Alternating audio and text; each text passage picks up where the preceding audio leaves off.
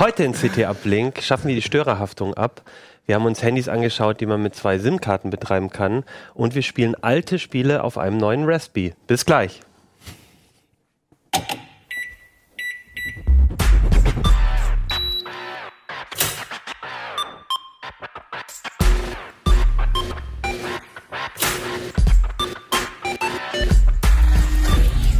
CT Uplink. Hey, herzlich willkommen bei CT Uplink. Mein Name ist Achim Bartschok ähm, und wir sprechen heute über die CT12. Das mache ich heute gemeinsam mit Hannes Schirler. Jan Kino Jansen, ich habe auch eine CT übrigens. Und Holger Bleich, ich habe keinen CT, ich habe nur einen kleinen Zettel. Ich habe eine Ja. Büroklammer. Ja, über die Büroklammer wird es auch gleich gehen. Die ist gar nicht so ein äh, kleines Detail. Ja, wir sind wieder da. Ähm, wir sind zurück aus dem Urlaub, äh, Holger. Äh, genau, Holger und ich Du machst das wirklich, du fängst mit unserem Urlaub an. Holger und ich waren nämlich zusammen im Urlaub. Ja, es gibt eine Anekdote, die zu unserer Geschichte führt. Und die ist nämlich in jedem, wir waren wandern. Wir waren wirklich richtig schön wandern auf Kreta. Und ähm, äh, in jedem Hostel, in jedem Restaurant, überall gab es kostenlos WLAN zu benutzen. Und das ist in Deutschland ja eigentlich überhaupt nicht so. Auch ohne Anmeldung vor allem, ne? Ja, also einfach, naja, es oder? gab ein, ein Standardpasswort, was draußen im Fenster hing immer.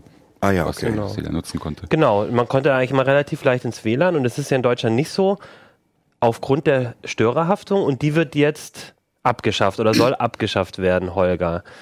Ist das so Da richtig? Habe ich das richtig gesagt? Da lacht er. Nein, das hast du völlig falsch verstanden. Du plapperst die große Koalitions, äh, das große Koalitionsgerede und die Wünsche nach. Äh, nee, wird nicht abgeschafft. Also sie sollte abgeschafft werden. Das ist eigentlich auch das große Ziel der großen Koalition gewesen.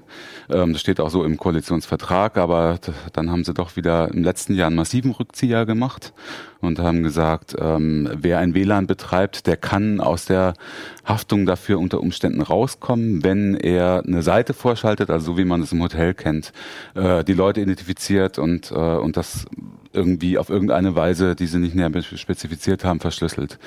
Und da- damit ist natürlich überhaupt keine Abschaffung in Sicht, weil das ist völlig praxisfern. Du kannst natürlich kein offenes WLAN betreiben, wenn du, wenn du es quasi schließen musst. Und dann Also jeden, kannst du jedem noch mal einzelnen erklären, öffnen. also man muss eine Seite vorschalten. Genau, und mit einer Rechtsbelehrung und dass die Leute einverstanden sind und, äh, und so weiter. Und, äh, und du sollst aber natürlich auch dann noch Passwörter rausgeben und es war nicht so ganz klar, ob das jetzt individuelle Passwörter sein sollen oder nicht. Also es waren alles so diese Regelungen, die man, die man aus dem Hotel kommt. Aber es läuft halt immer darauf raus, du sollst wissen, äh, wer dein WLAN benutzt. Du sollst ihn kennen irgendwie, so dass du ihn hinterher dann Ja, aber das in die Haftung nehmen kannst. Und das ist ja genau das, was die, was, äh, was eben nicht sein soll. Und da haben sich seines Besseren besonnen. Anfang März haben ja alle Netzpolitiker, vor allem der SPD, geschrien, jetzt wird alles gut, wir schaffen die Störerhaftung doch ab. Und äh, es gibt keine Vorschaltseiten und keine Verschlüsselungsverpflichtung. Das ist auch so. Ich darf ich einmal kurz ausholen oder wird es dann zu lang? Ich muss ja einmal ganz kurz auf die Rechtslage bis jetzt hinweisen. Ja, genau. Also dann, genau, dann erzähl doch erstmal, wo kommen wir ich her? erzähl, ja. ich erzähl mal ganz kurz. Also, es gibt äh, europaweit und äh, eine sogenannte Haftungsprivilegierung. Das heißt, Leute, ähm, äh, Provider sind von der Haftung befreit, wenn sie Daten durchleiten, die sie nicht kennen und die Nutzer nicht kennen. Also das gilt zum Beispiel für die Telekom, für 1 und 1, für Kabel Deutschland, Vodafone und so weiter. Also Die wenn ich einen Film runterlade illegal, dann hat ist, ist, sagt die Telekom, damit haben wir nichts Genau, zu tun. damit haben wir nichts zu tun. Wir leiten das nur durch. Das umfasst sogar auch kurzes Zwischenspeichern. Das steht auch im Gesetz drin. Das ist der, ähm, das ist das Telemediengesetz, was es in Deutschland regelt, Paragraph 8. Das ist der entscheidende Paragraph jetzt auch hier bei der Störerhaftung. Ähm, und das steht da drin. Und das war halt nie klar. Da gibt es unterschiedliche Rechtsprechungen, aber tendenziell die Rechtsprechung, dass es für private WLANs und nebengewerbliche, wie, wie wenn du eine Pension oder ein Hotel betreibst, nicht gilt. Die sind, da bist du trotzdem in der Haftung. Obwohl ja auch eigentlich nur Obwohl Traffic du eigentlich das. Gleiche machst, genau. Du, du öffnest dein WLAN, du kennst, du sollst idealerweise nicht wissen, wer das überhaupt benutzt. Der geht rein, ist Gast und geht wieder raus und nutzt das halt so Ja, die lange. Provider kennen doch ihre Kunden. Die Provider kennen ihre Kunden und können sie unter Umständen auch identifizieren, ja. Aber dazu können sie nicht verpflichtet werden. Okay. Ne? Das ist das ist eben genau das, was im Gesetz steht. Ähm, so und dann gibt es zwei verschiedene Arten der Haftung. Das eine, äh, das eine ist die Haftung auf Unterlassung. Das heißt, da ist jemand, der sagt, äh, da hat mich jemand in meinem Recht verletzt, zum Beispiel eben das häufigste Beispiel Urheberrecht. Ähm, und wenn ihr den nicht findet, dann sorgt dafür, dass er das nie wieder tun kann. Okay, Ja. das heißt, Das ich ist die hab- Unterlassung. ich habe einen illegalen Film heruntergeladen und jetzt sagt das ähm, Dann sagt kommt das jemand- Studio und sagt, Genau. du, du musst dafür sorgen, dass der nie wieder, dass das nie wieder passiert. dass das nie wieder genau. passiert. Für den Film oder generell? Ja, das kommt darauf an, wie weit so eine Unterlassenserklärung dann abgefasst ist. Also meistens nur für den Film. Ähm, und auch nur für einen bestimmten Weg Wie des soll das denn Downloads. gehen? Äh, Das heißt de facto, dass du dein WLAN dann schließen musst, ne? weil du kannst es ja sonst nicht, nicht, Nee, äh, nicht genau. sichern. Das ist ja genau das Problem. Und du Okay, haftest ah, ja. halt für das, was deine, was deine Nutzer machen. Ähm, ja, soweit so gut. Äh, und es war immer, das ist die, der ganze Knackpunkt in dieser Diskussion, gilt diese gilt äh, das neue Gesetz, was jetzt kommt. Das ist nämlich einfach nur ein neuer Absatz in, dem, in diesem Paragraphen 8 des Telemediengesetzes. Da steht klipp und klar drin, alles, was diese Haftungsbefreiung für die kommerziellen Provider gilt ab jetzt auch für WLAN-Betreiber, die nebenkommerziell sind oder privat. Das heißt, es gilt für uns alle, jeden, der eine Fritzbox zu Hause hat gilt genau das gleiche Haftungsprivileg für, wie für die Großen. Aber, und das ist der entscheidende Punkt, worum sich jetzt alle Juristen streiten, gilt es auch für diese Unterlassungsansprüche. Für was, also du hast gesagt, es gibt zum einen die Unterlassungserklärung und das andere war nochmal.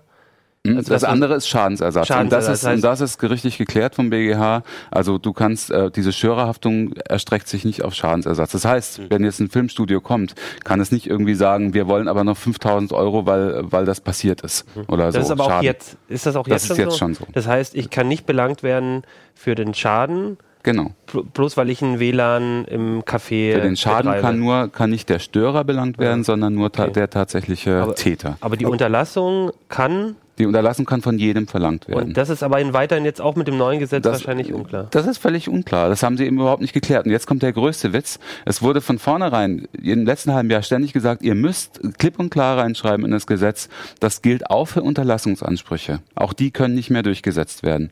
So sollte, so sollte es sein. Und äh, das gab eigentlich einen Paragraph, einen, einen Absatz 4 in dem, in dem Entwurf, der wurde aber wieder gestrichen, wurde genau das drin stand. Warum der gestrichen wurde, weiß im Moment kein Mensch. Es ist nur so, dass es steht noch in der Begründung zum Gesetz, der Gesetzgeber macht auch immer eine Begründung. In der Begründung steht das drin, gilt auch für Unterlassungsansprüche. Dann sagen, jetzt sagen die, das reicht doch. Es stimmt aber nicht, weil ja der, der, äh, also es gibt genügend Beispiele zum Beispiel, wo der Bundesgerichtshof, der BGH sagt, ist egal, was der Gesetzgeber in der Begründung sagt, es gilt das Gesetz. Es gilt nicht, nicht seine Begründung dazu, sondern es gilt das Gesetz. Das heißt, das heißt in der Praxis, wir haben weiter Rechtsunsicherheit. Und, und wer profitiert davon, das da nicht in den Gesetzestext reinzuschreiben? Also was ist so, Ja. gibt's da Theorien irgendwie? Ja, das, äh, die Theorie ist ganz klar, das ist die Urheberrechtslobby, ne? insbesondere die Musikindustrie und die Filmindustrie, die sagen, ähm, wir, das ist so quasi so ein Hintertürchen. Jetzt, wär, jetzt wird es halt weiter so sein, dass die Gerichte entscheiden, mal so, mal so, bis es wieder. Also Sie möchten das Recht haben, sozusagen das abzuklemmen, wenn einer die ganze Zeit Genau. äh, Filme, Musik runterlädt, dann Ganz möchten die genau. das Recht haben, okay, Das, auch das, Das wäre, auch das wäre ja noch in Ordnung. Da hätte wahrscheinlich auch niemand was dagegen. Aber wir haben halt in Deutschland den absoluten Sonderfall, dass ähm, wenn jemand von dir verlangt, die, äh, äh, das jetzt zu unterlassen, dann ist es ja nicht umsonst. Sondern wenn er das macht, dann beauftragt er einen, Anwalt und dann, dann geht es halt, dann kommt die Abmahnung und das geht dann halt in die 1000 Euro. Das ist in anderen Ländern nicht so. Da gibt es ja ganze Kanzleien, die nur davon leben. Genau. Die das massenhaft machen. Und die leben quasi nicht nur von dem Teil Schadenersatzforderungen, sondern eben Unterlassungserklären. Das ist dieses Abmahnen. Genau, die, die leben von den Gebühren, die sie da verlangen können. Die sind zwar jetzt gedeckelt, Hm. äh, mit einem neuen Missbrauchsgesetz funktioniert aber in der, in der Praxis auch nicht. Und, und davon hat das Filmstudio was, also vom Geld her wahrscheinlich jetzt Das relativ wenig, aber es geht nur um Genau. Einschüchtern Bei denen geht es um Einschüchterung und Abschreckung, aber die, Anwälte verdienen halt damit, Hm. solange die damit so viel Geld verdienen können, wird es, äh, wird es solche Massenabmahnungen noch weitergeben, logischerweise. Klar. Aber, aber was ich jetzt nicht ganz verstehe daran, also wenn, wenn ich jetzt äh, ein WLAN habe und äh, da irgendwie so einen Gastaccount anmache oder so, Ja. der aber gar nicht genutzt wird und die Ja. ganze Zeit nur äh, Sachen runterlade und so, BitTorrent gib ihm, Mhm. ähm, dann kann ich doch immer sagen, war ich nicht. Mhm. Also das Ja, und, äh, ist ja, für, verstehe ich irgendwie schon auch von der Genau. anderen Seite. Genau, das ist das große Problem. Die andere Seite sagt halt, es entsteht ansonsten ein Vakuum. Es muss irgendjemand belangt werden können. Ne? Also entweder, wenn, wenn wenn der sagt, er kennt den Täter nicht, weil er weil er es eben nicht protokolliert, wer das Netz genutzt hat, dann ist er eben selber dran. Er muss halt dafür sorgen, Genau, so dass war es, er muss halt dafür Ja. sorgen, dass es aufhört. Äh, Es, also es gibt noch ein kleines Hintertürchen, noch einen kleinen Hoffnungsschimmer, dass es Klarheit gibt. Ähm, es ist nämlich noch ein Verfahren äh, beim Europäischen Gerichtshof anhängig im Moment. Da hat äh, der, äh, der europäische Generalanwalt, der normalerweise Empfehlungen gibt und die Sachen prüft, äh, schon gesagt, ähm, es kann nicht sein, spezifisch jetzt auch auf die deutsche Situation, dass bei Unterlassungsforderungen ähm, und Unterlassungsbegehren Anwaltsgebühren entstehen. Die müssen für den Abgemahnten kostenfrei sein. Hm. Und das ist so, dass ich in mehr als 80 Prozent der Fällen äh, an diese Empfehlungen, die so ein Generalanwalt gibt, äh, Mhm. äh, das Gericht dann schlussendlich bei seiner Entscheidung auch hält und die Entscheidung kommt noch in diesem Sommer. Das Gesetz soll im Herbst in Kraft treten, also unser neues, unser neuer Paragraph, äh, unser neuer Absatz 3 im Telemediengesetz, der nichts ändern würde dann. Du meintest jetzt, äh, da muss irgendjemand für belangt werden. Also das ist ja bei anderen Straftaten auch nicht der Fall, dass man sagt, ja, dann müssen wir halt irgendjemand rankriegen, der irgendwie was damit zu tun hat. Naja, es Also- muss irgendjemand dafür sorgen können, dass die Rechtsverletzung in Zukunft aufhört. Das ist die Argumentation. Nee, Es geht ja, Ja, aber das, wie gesagt, sind- das ist ja bei anderen Straftaten auch nicht der Fall, sondern dann ist es halt, manche Straftaten sind halt schwer aufzuklären, ne? Und haben halt eine, Wir sind, du redest Quote. von was anderem, du redest von Strafrecht, wir sind hier im Ja. Zivilrecht. Ne? Also Ah, okay. das ist das ist was ganz anderes. Es geht hier auch nicht um Strafen. Ja. Es geht hier um Anwaltsgebühren und eventuell um Schadensersatzforderungen Okay. und um und, und Unterlassungsforderungen. Hm. Das ist das ist keine Strafe, die jemand zahlt. Im Gegenteil. Also diese Abmahnung ist ja eigentlich dazu gedacht, toll, ähm, ich kann einen Anwalt beauftragen und kann im direkten Wege jemand anderen sagen, du, du verletzt mein Recht, bitte lass es in Zukunft, ohne dass ich dafür vor ein Gericht ziehen muss. Das soll ja eigentlich dazu da sein, um Kosten zu sparen. Aber das Gegenteil ist natürlich der Fall, wenn es massenhaft Aber sag doch nochmal, ihr habt ja jetzt gerade, oder wir kennen ja alle solche Länder, in denen es überall WLAN gibt und man kriegt einfach nur eine Seite, hier wollen Sie das WLAN benutzen, kriegt man irgendwie eine Werbeanzeige, drückt okay, Mhm. fertig. Wie, wie, äh, wie funktioniert das denn in den Ländern? Weil da kann es ja eigentlich de facto keine Urheberrechtsabmahnung geben, weil alle Leute sagen, nee, war ich nicht, weil ich habe ein freies WLAN. So ist es. Ah ja, okay. Ja. Also das ist ein deutsches Das Phänomen. wird, da- das wird da toleriert, ja. Genau. Ah ja, okay. Das ist auch äh, nach europäischem Recht nicht zwingend erforderlich, wie, wie das in Deutschland läuft. Also in, in äh, sagen wir mal, in den Ländern ist es dann wirklich nur, wenn du so Peer-to-Peer-Sachen benutzt wie BitTorrent, wenn sie dich auf frischer Tat ertappen, wenn sie sozusagen Wenn, der, wenn, wenn sie des Täters habhaft werden, genau. Es Genau, Gibt, aber es gibt diese Störerhaftung, nicht diese Mithaftung für jemanden, der durchleitet. Das ist vielleicht nochmal wichtig, dass man das sagt. Ähm, die Störerhaftung ähm, ist ja nicht der einzige Hebel, den die Industrie hat, um Leute zu ähm, ähm, habhaft zu werden, die ihre Inhalte ähm, herunterladen, sondern es gibt ja immer noch die Möglichkeit, bei, bei verschiedenen Techniken eben über die Technik dann eine IP-Adresse rauszubekommen und dann kannst du ja wohl auch Naja, aber du kommst halt immer nur bis zum Anschluss. Nee, wollte ich auch Anschluss, sagen. und der Anschluss dann hast du immer noch dem trotzdem- WLAN-Betreiber. Halt also es würde de facto heißen, dass die Musikindustrie oder die Filmindustrie eigentlich nicht mehr ähm, verfolgen, nicht mehr, nicht mehr das eindämmen könnte, was da passiert. Genau. Allerdings schon muss man ja, man muss auch sagen, dass das Problem schon wesentlich geringer geworden ist in den letzten drei Jahren, weil es hat sich jetzt wirklich, wirklich bis zu den äh, auch unbedarfteren Nutzern rumgesprochen, ähm, dass man Tauschbörsen vielleicht von Tauschbörsen. Du, es liegt aber vor allem daran, dass die Das legalen Sachen wie Netflix und so weiter und, und Amazon Prime oder was, Das ist dass das die eine, auf ja. einmal, äh, die sind bezahlbar und die sind vom Komfort toll und auch, äh, auch bei Spielen. Es gibt Steam, Genau. das funktioniert. Früher war das halt immer ein Krampf und es war gibt Steam. Sales, wo du irgendwie ein Spiel Ja, für genau. 5 Euro kaufen kannst. und das sagen ja alle, dass diese, diese Raubkopien, die kommen nicht zustande, weil die Leute gerne Raubkopien haben, Ja. sondern weil ihnen die Industrie kein ordentliches Angebot macht. Bei, Ja. bei, bei Raubkopien kriege ich Untertitel, wenn ich zum Beispiel irgendwelche Serien gucke, ich kriege die ganz aktuell. Auch bei Musik. Es gibt, halt, es gibt halt noch ein neues Problem und das sind im Moment echt schon, schon einige Abmahnungen, die man so sieht. Ähm, das ist Popcorn Time zum Beispiel. Ne? Also Ja. Mhm. die ganzen Streaming-Clients, die aussehen wie Streaming-Clients, also so ein bisschen sich gerieren wie Netflix oder so. Ne? So einen auf machen. Genau, und äh, dann aber im Hintergrund wirklich ähm, auch Sachen hochladen. Das geht ja immer nur ums Hochladen, weil sie im Hintergrund eben doch Torrent nutzen. Mhm. Ja gut, aber da können sie ja dann die Betreiber basten. Ich meine, das, das können sie ja immer noch. Das, also wenn du so, einen- so einen Server betreibst, der Das sind, nein, nein, nein, nein, nein, es geht nicht um Server. Es geht, Popcorn Time ist, äh, da geht es, das ist ein Torrent-Client, Naja, der gut. aber im Vordergrund schon äh, den, die, den Stream, den er empfängt, schon abspielt. Aber dann können sie auf jeden Fall an die Betreiber, können sie versuchen, da die gibt es Betreiber. Das ist, äh, du nutzt genauso ein Peer-to-Peer-Netz. Naja gut, aber es gibt ja jemanden, der diese, äh, der die Infrastruktur, der diese Startseite und so erstellt. Das stimmt, klar, Und, und ja, da genau. denke ich, ist die, äh, ist Und die, da die wir noch- Strafverfolger sind da äh, garantiert denen auf der Spur, denke ich. Und da kommen wir noch zu einem weiteren Punkt, ähm, was nämlich weiterhin äh, oder was laut EuGH gehen soll, weiterhin sind Netzsperren. Das sagt, äh, das, das hat auch der Generalanwalt gesagt. Ähm, nicht betroffen, also auch von, von dem von der unklaren Unterlassungslage, Unterlassungsverpflichtungslage äh, sind, sind Netzsperren. Das kann auch äh, auf haftungsprivilegierte Provider zutreffen. Das heißt Netzsperren, das, heißt, das wenn ich häufig was runterlade, dass die meinen Anschluss irgendwann sperren? Oder was heißt Nee, nee, nein, nein, nein. Äh, ähm, ich meine Websperren eigentlich. Das heißt, dass bestimmte das- Webseiten nicht mehr durchgeleitet Ja, werden. okay. Ne? Also dann ist natürlich die Frage, wie ist das, wenn, wenn sowas mal einen kleinen privaten WLAN-Betreiber betrifft, wenn der plötzlich so eine Websperre aufgebombt bekommt, ist auch völlig unklar.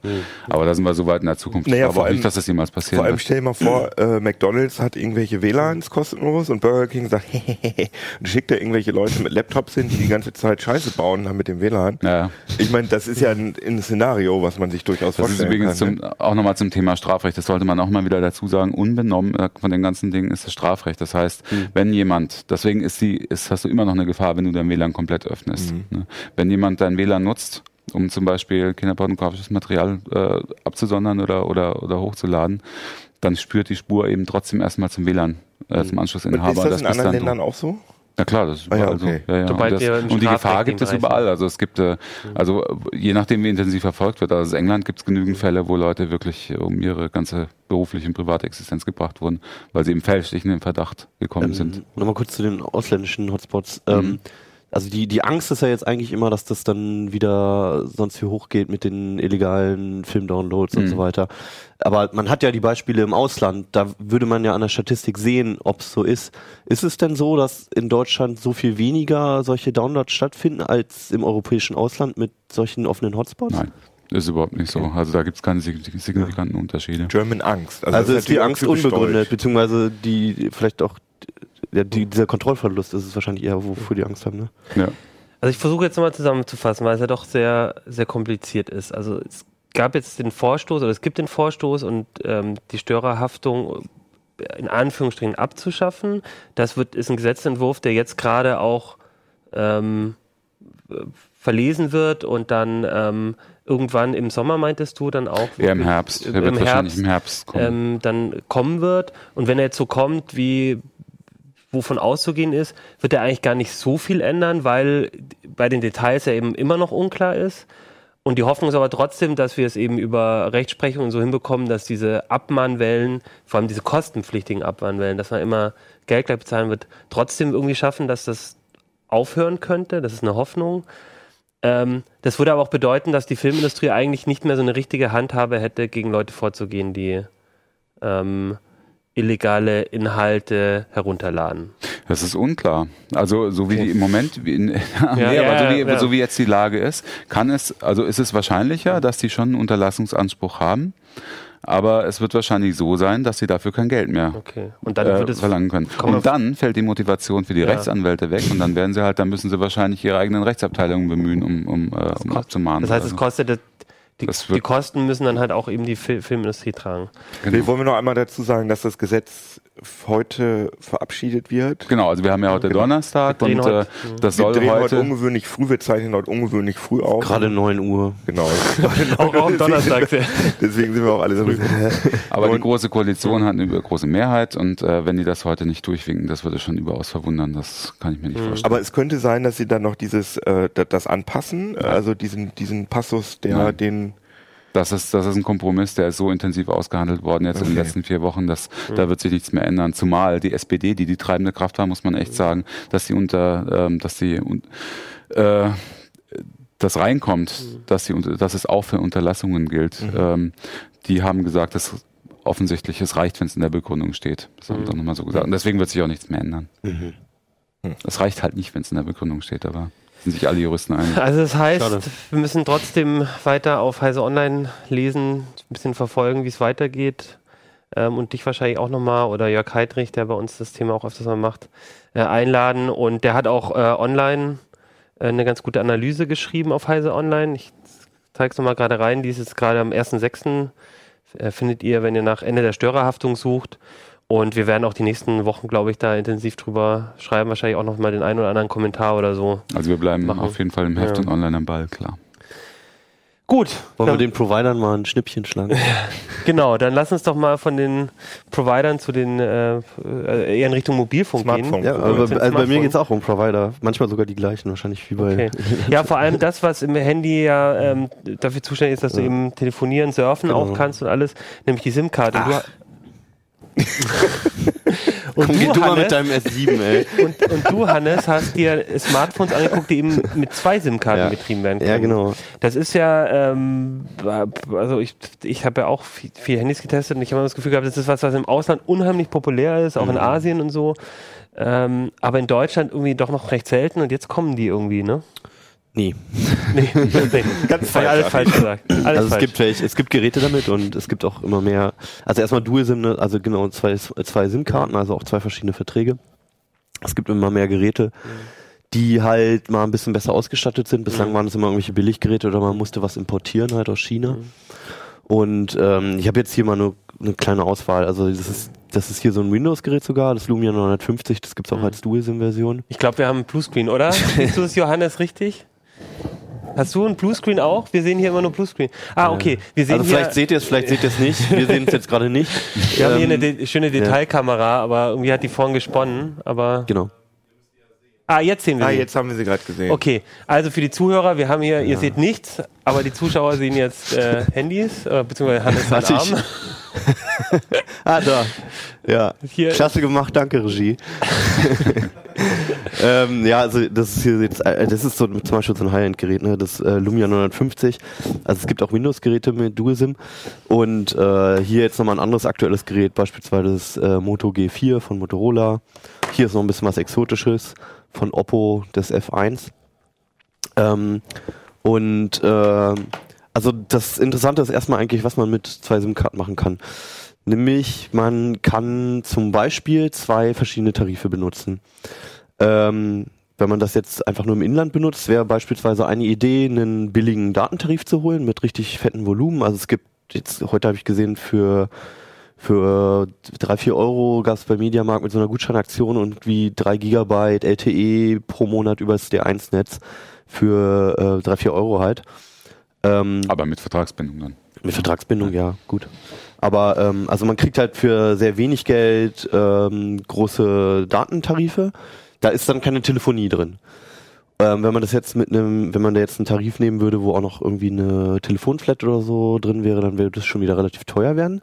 Aber es gibt halt als Ergänzung dazu ziemlich preiswerte Prepaid-Tarife oder Tarife mit Flatrate für 6, 7 Euro oder so, wo dann wiederum aber wenig Datenvolumen drin ist. Jetzt, wenn ich ein Dual-SIM-Gerät habe, nehme ich die beiden Verträge, pack die zusammen, zahle halt irgendwie einen Zehner pro Monat, habe da massig viel Datenvolumen und auch noch eine Telefon-Flatrate oder telefoniere halt für 8 oder 9 Cent halt. Also du trickst die Provider aus, die quasi Genau. versuchen dann immer Genau. einen, Die meinen WLAN-Hotspot abschalten wollen. Aber darf ich mal fragen, ich habe das noch nie gemacht, also sind beide gleichzeitig aktiv dann? Genau, also äh, wie die funktionieren, ist halt bei den meisten Geräten so, dass ähm, sie beide gleichzeitig erreichbar sind. Mhm. Das heißt, ähm, du könntest zum Beispiel auch, wenn du ein geschäftliches und ein privates Handy hast, könntest du beide SIM-Karten einfach in ein Dual-SIM-Gerät packen. Mhm. Dann ähm, kommen die geschäftlichen Anrufe kommen halt über die eine Telefonkarte und ähm, die privaten über die andere. Beim Anruf, also wenn du selber jemanden anrufst, kannst du das entweder jedes Mal festlegen oder sagen, nimm für die Kontakte die Karte und für die und die Kontakte die Karte. Bei dem Daten ist es dann so, dass man es einmal festlegen muss und dann laufen die Daten erstmal über diese eine Karte. Ähm, was auch damit zu tun hat, dass aus technischen Gründen meist nur eine Karte UMTS oder LTE benutzen kann und die andere Karte nur übers GSM-Netz läuft. Mhm. Was Ähm, du wofür Daten. Was, was man für Daten halt, was viel zu langsam ist, aber halt zum Telefonieren und so halt absolut reicht.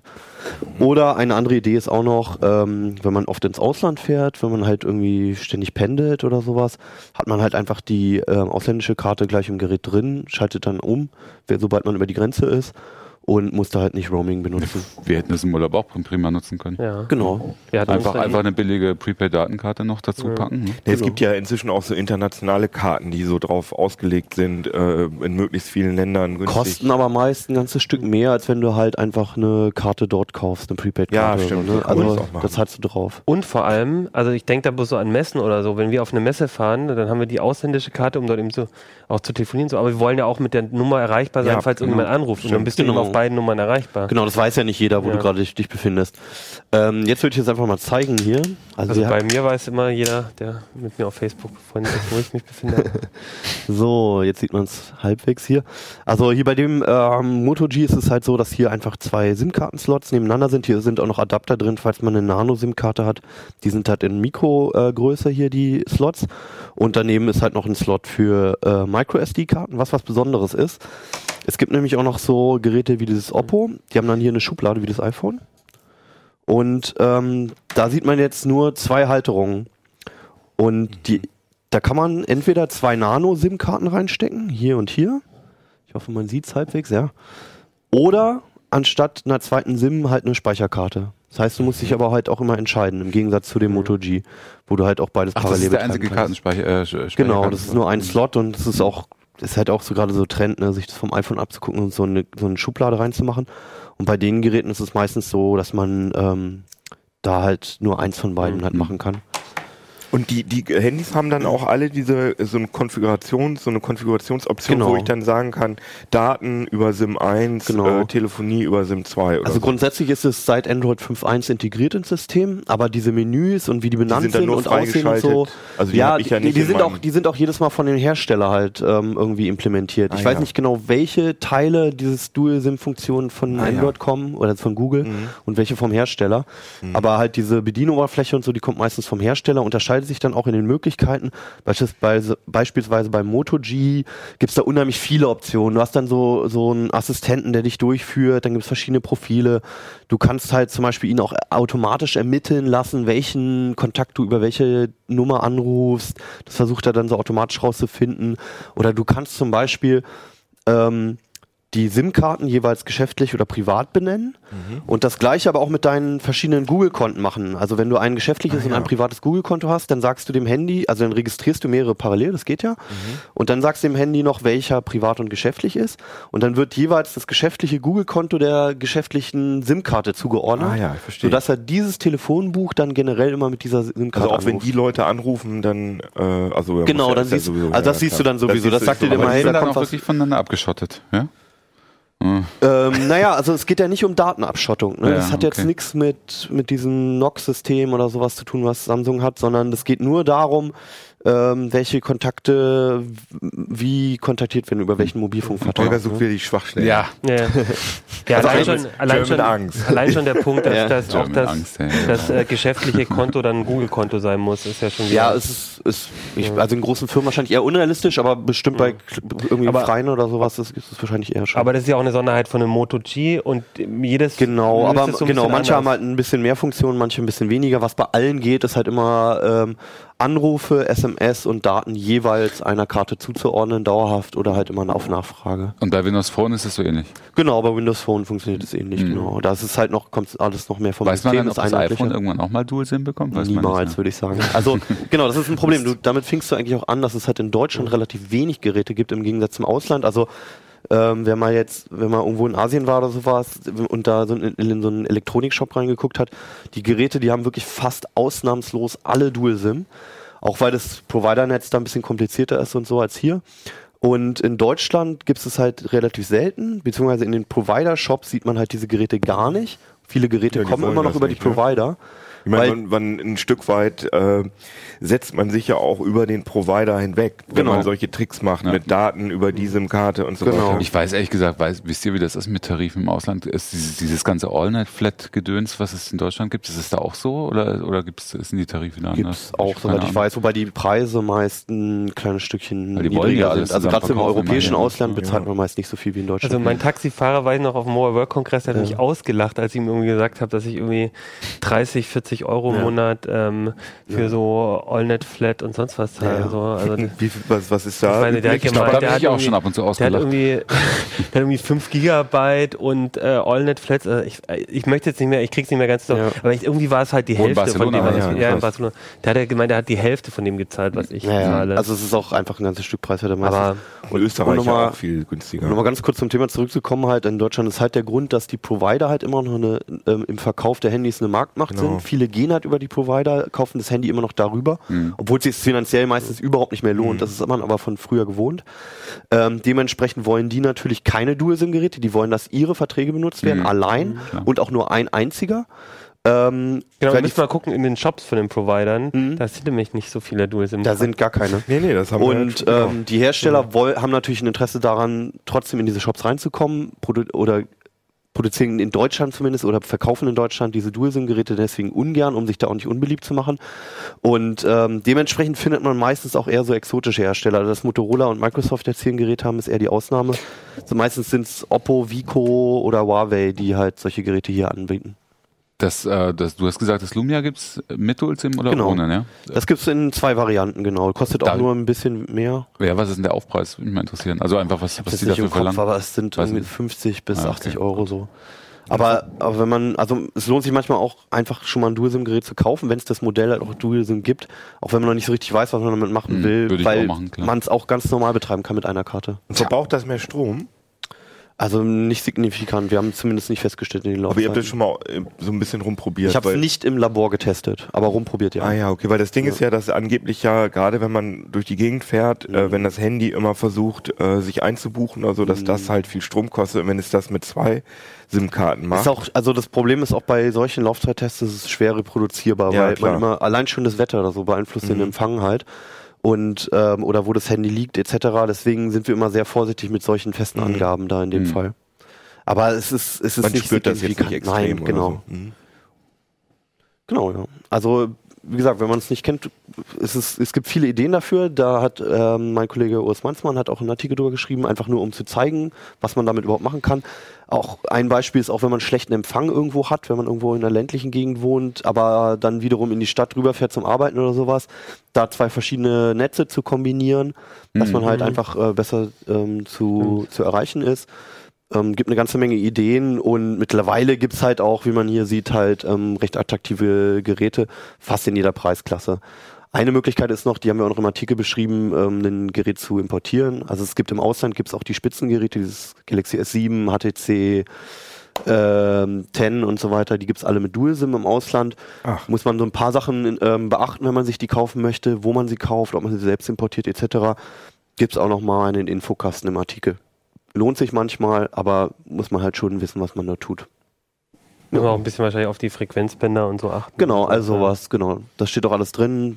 Bei manchen ist es problematisch, bei manchen ist es total easy. Aber wenn ich Probleme mit dem Empfang habe, ich kann nicht dann, ähm, ich muss aber einstellen, dass die Daten zum Beispiel nur über eine SIM-Karte kommen. Ich kann jetzt nicht sagen, nimm die Karte, die gerade den besten, oder nimm das Netz, was gerade den besten Also Empfang so hat. eine Einstellung habe ich noch nicht gefunden. Ah ja, okay. Das wäre eigentlich was, ne? Wir haben ja über Tasker und sowas geredet, wie man bei Android-Geräten mit so Mhm. Programmen Stimmt. irgendwie so Mhm. ortsbasiert oder so Sachen verändert. Da müssen wir mal gucken, ob das geht. Aber das, dann ist eine, müssen- das ist eine coole Kann, Artikelidee. kann. Tasker, äh, kann Tasker sozusagen, ja, das ist die Frage. kann man dem das zuführen, also den, den Empfangsbalken? Also was auf alle Fälle auslesbar Daten, ist, ist halt der, genau, ist, ist die Empfangsstärke, also Genau. die Dezibel. Da gibt's halt auch Apps, die das einfach anzeigen in Dezibel. Ja, dann wird man das Tasker ja Dann irgendwie würde ich die Vermutung können. haben, dass der es vielleicht auch auslesen kann. ja, das ist man eine Art CT-Artikel, würde ich Das ist sagen. cool. Vor allem, wenn du dann irgendwie das äh, Ja. T-Mobile und, und Vodafone-Netz oder so kombinierst, dann bist du, glaube ich, ganz. Bist gut dabei, ja. Vielleicht, habt, gut vielleicht dabei. habt ihr ja auch, äh, und vielleicht haben unsere Zuschauer oder Zuhörer ja auch äh, irgendwie Erfahrungen damit schon gemacht, kann ja sein. Also das würde uns auf jeden Fall interessieren. Dann immer an Artikel machen.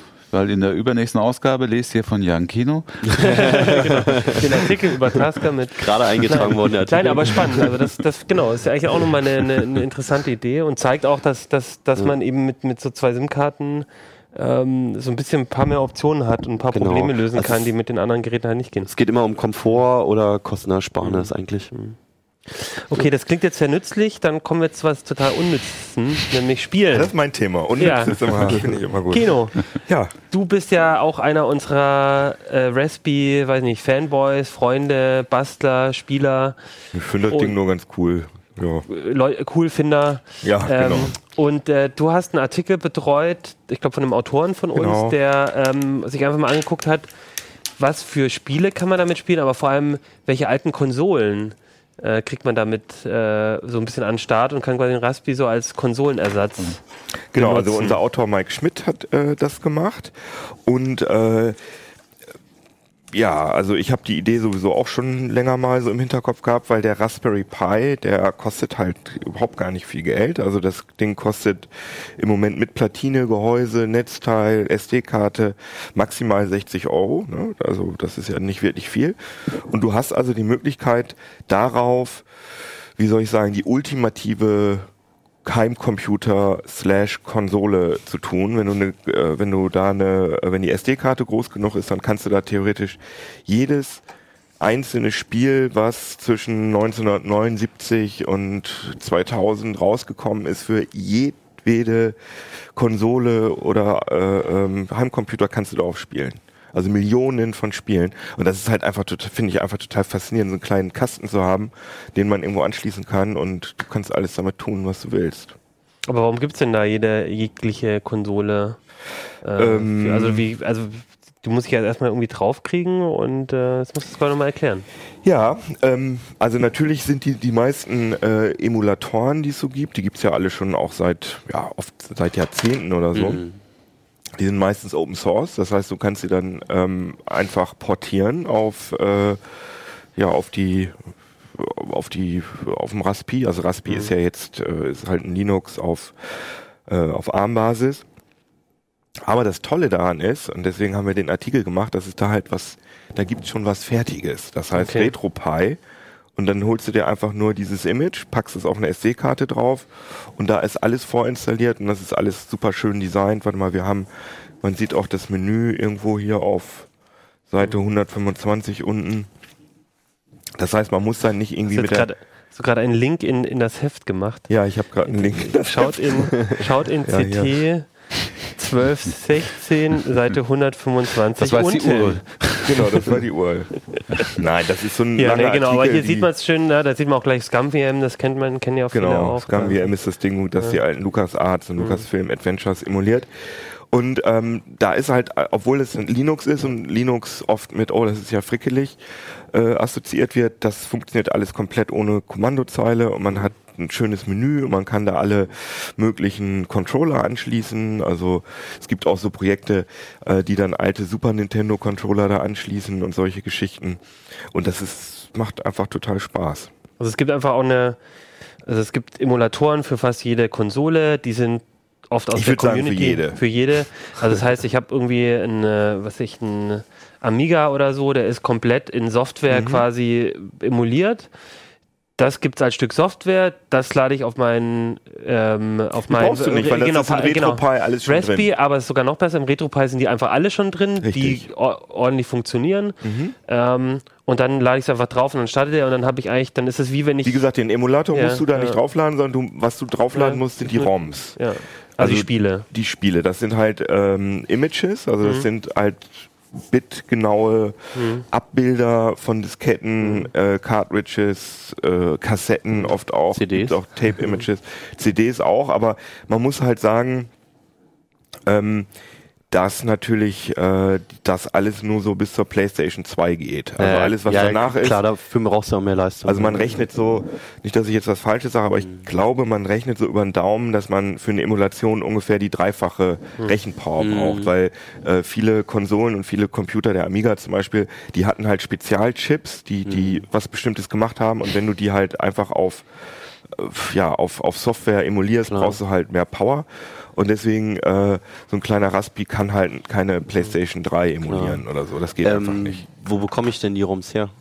da fängt es dann an, problematisch zu werden. Also da gibt es natürlich äh, so dunkle Ecken im Netz, wo man das alles runterladen Hm. kann, aber das wollen wir natürlich nicht, weil das ist ja illegal. Vielleicht einen Schritt zurück, die Spiele, auch wenn die ganz alt sind und so, haben natürlich trotzdem einen Hersteller. Genau. Und der hat natürlich trotzdem die Rechte an diesen Spielen oder einen Entwickler. Das oft, ist nicht oder immer. meistens. Also ganz oft Genau. ist es ja auch so, dass die C64-Spiele von so kleinen Frickelbuden zum Beispiel gemacht worden sind, die längst nicht mehr existieren und wo man auch überhaupt nicht mehr nachvollziehen kann, wer der Rechteinhaber ist. Das nennt sich dann Abandonware, wo man dann sagt, okay, da gibt's keine, da gibt's keine Rechteinhaber mehr.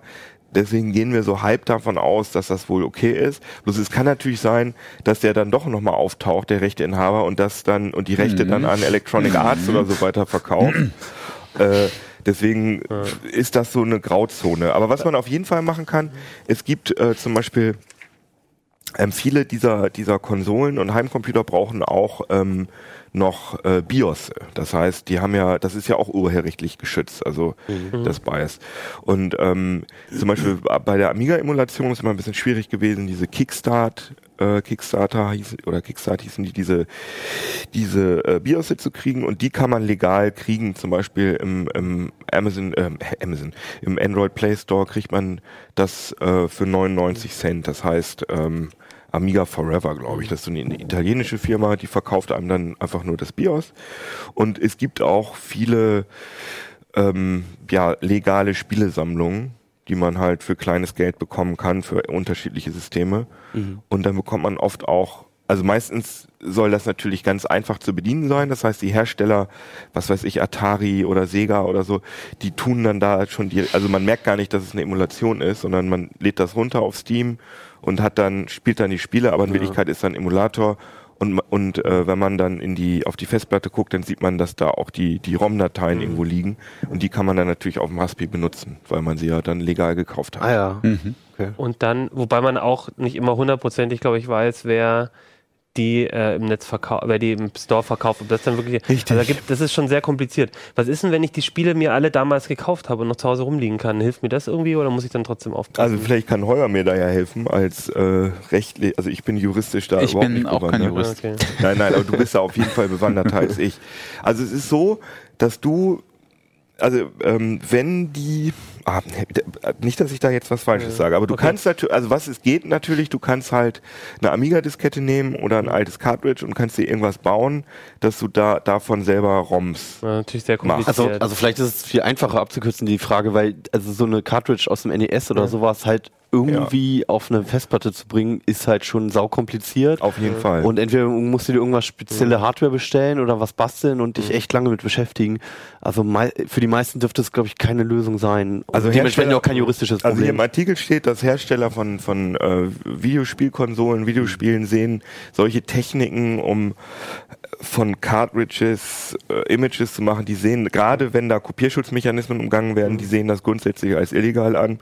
Okay. Ist alles so ein bisschen Also problematisch. das Problem ist, dann fassen wir das auch nochmal zusammen. Es ist, weil es ist, ich glaube, wir können das rechtlich hier auch nicht komplett erörtern. Es ist in, eine Problemzone, die eine rechtliche Problemzone, die ja auch jeder schon hat, die ja, äh, wenn er auf dem Rechner irgendwie alte Spiele spielen will. Genau. Aber ähm, es gibt auf jeden Fall die Möglichkeiten und dann muss man halt gucken, wo man Spiele herbekommt. Es gibt einige, gibt es durchaus legale Wege, das zu bekommen. Das sollte man einfach auch mal bei dem Hersteller auf der Webseite gucken. Ja, also Faktor Und genau. 5, die die Turrican gemacht haben, was ja eine sehr, sehr coole Spiele für C64 Amiga sind, haben wir hier auch einen Screenshot Turrican, davon. ja, hier rechts.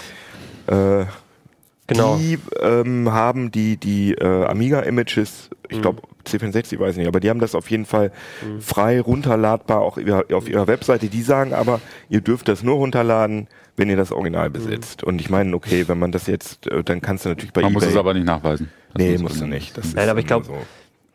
Also ich, ich, ich, ich glaube, es gibt genügend Spiele, wo man, wo man auch irgendwie das legal hinbekommt. Und ähm, wie gesagt, wenn man, man hat zu Hause vielleicht eh noch die, die Plattform und alles. Und der Artikel, ich, der, der steht ja ganz viel darüber auch drin. Ich würde dann sagen, sonst, sonst muss man auch mal reingucken. Aber das Problem ist natürlich schon, es gibt ganz oft so Grauzonen und man muss auf jeden Fall aufpassen. Wenn man im Internet so eine schöne Sammlung von tausend Spielen sieht oder so, dann kann man ziemlich, Man ziemlich muss das- sicher sein, dass, dass man jetzt gerade äh, was nicht ganz Legales macht. Man muss sich da überlegen, was man mit seinem Gewissen vereinbaren Genau. kann. Ja, vielleicht kann man es auch Sagen so sagen. Was ich aber, was ich auch nochmal spannend finde, ist, mit dem Raspi, also so Emulatoren gibt's ja auch auf dem, äh, kannst ja auch einfach für einen PC oder so dir holen, für ganz normal.